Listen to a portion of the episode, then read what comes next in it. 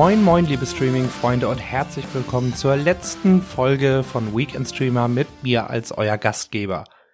Ich heiße ein letztes Mal Lennart und habe euch zu meinem Abschied noch einige Film- und Serientipps von den Streaming-Diensten für euer Wochenende mitgebracht. Mein finaler Serientipp gilt dem Krimi-Drama Mord im Auftrag Gottes auf Disney. Darin spielt Andrew Garfield den gläubigen Mormon und Polizeiermittler Jeb Pyre. Mitte der 1980er Jahre übernimmt er mit seinem Partner die Untersuchung eines grausamen Doppelmords, bei dem eine junge Mutter und deren 15 Monate junge Tochter brutal exekutiert wurden. Als deren Ehemann bzw. Vater plötzlich blutüberströmt am Tatort auftaucht, wird dieser direkt zum Hauptverdächtigen. Doch er beteuert seine Unschuld und verdächtigt seine Brüder, die den fundamentalistischen Grundsätzen des Mormonentums folgen.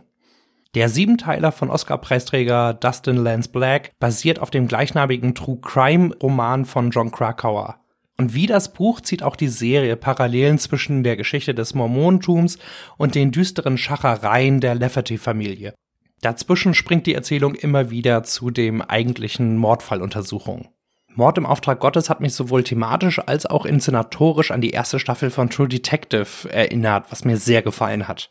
Und Andrew Garfield sticht aus dem ohnehin klasse aufspielenden Ensemble heraus und transportiert diese innere Zerrissenheit von Detective Pyre wirklich fabelhaft.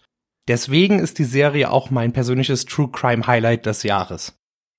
Nun werde ich euch die restlichen Serienneuheiten der Woche noch ein letztes Mal in aller Kürze verraten.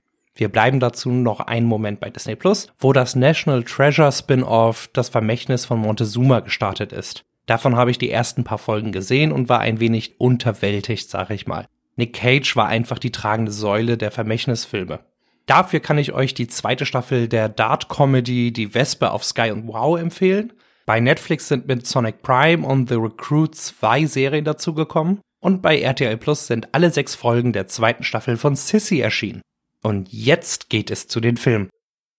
Hier würde ich euch eine Sichtung von Bardo, die erfundene Chronik einer Handvoll Wahrheiten von Regiemeister Alejandro Iñárritu ans Herz legen. Die Story dreht sich um einen gefeierten Journalisten und Dokumentarfilmer, der in seine mexikanische Heimat zurückkehrt und dort von merkwürdigen Visionen, Träumen und Erinnerungen heimgesucht wird. Und in dem Zuge verliert der Mann allmählich den Bezug zur Realität. Es handelt sich wahrscheinlich um das persönlichste Werk von Iñárritu und auch um eines seiner kompliziertesten. Visuell ist der Film eine echte Granate, hält den Zuschauer immer auf Trab und ist mitunter ein wenig anstrengend zu folgen. Trotzdem reißt der Oscar-prämierte Filmemacher mit Bardo so viele Themen an, die jeden von uns irgendwie abholen. Das macht er vielleicht auf eine ungewöhnliche Weise, doch der Trip lohnt sich auf jeden Fall. Bardo könnt ihr euch bei Netflix anschauen. Welche Filme sonst noch bei den Streaming-Diensten erschienen sind, erfahrt ihr jetzt im Schnelldurchlauf. Nochmal Netflix, aber diesmal etwas actionreicher. Die Actionkomödie The Big Four ist dort nämlich erschienen.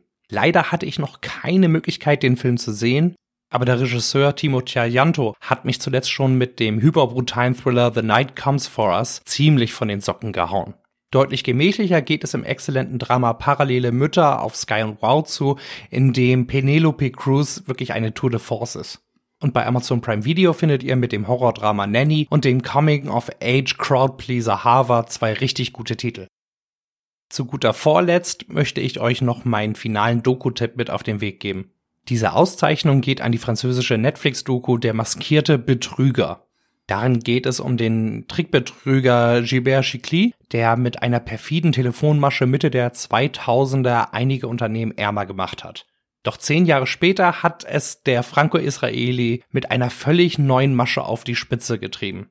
Der Film geht erstmal nach Schema F für True Crime Dokus auf Netflix vor und erzählt den Werdegang des Verbrechers im bekannten Rhythmus mit Archivbildern, neuen Aufnahmen, O-Tönen und dergleichen. Doch der zweite Akt hat es meiner Ansicht nach ganz schön in sich, auch weil die Attitüden von Chikli, der seine Opfer mit Social Engineering austrickst und soziopathische Züge offenbart, wunderbar auskontert. Dadurch wird man auch als Zuschauer mit gemischten Gefühlen zurückgelassen. Ein letztes Mal möchte ich noch meinen Rohrkrepierer der Woche das Klo herunterspülen. Und das Opfer heißt Matriarch, ein Horrorfilm, der klamm und heimlich bei Disney Plus veröffentlicht wurde. Und das hat auch einen Grund. Der Film ist nämlich gähnend langweilig und benötigt knapp eine Stunde seiner 85 Minuten Laufzeit, um die von Folklore, Drogen und Alkoholproblemen durchzogene Story aufzubauen. Und dann wird man noch mit einem halbgaren Finale bestraft, das nicht wirklich viel zu sagen hat. Ich musste mich durch diese dröge Nummer durchquälen und mich wirklich dazu zwingen, nicht einzupennen. Kompletter Mumpitz, den man getrost ignorieren kann. So Leute, es ist soweit. Das Ende der Episode und meiner Zeit als Gastgeber von Weekend Streamer ist gekommen. Ich hoffe, dass ich euch in den letzten anderthalb Jahren einige gute Film- und Serientipps mit auf den Weg geben konnte. Was mit dem Podcast geschieht, ob er übernommen oder angepasst wird und wer das Mikrofon übernimmt, all das kann ich euch nicht sagen. Was ich euch aber sagen kann, es hat mir eine Menge Spaß gemacht und ich habe viel über das Podcasting gelernt. Ich bedanke mich bei allen Zuhörern und wünsche euch noch ein paar schöne Festtage und einen guten Start ins neue Jahr. Auf Wiederhören.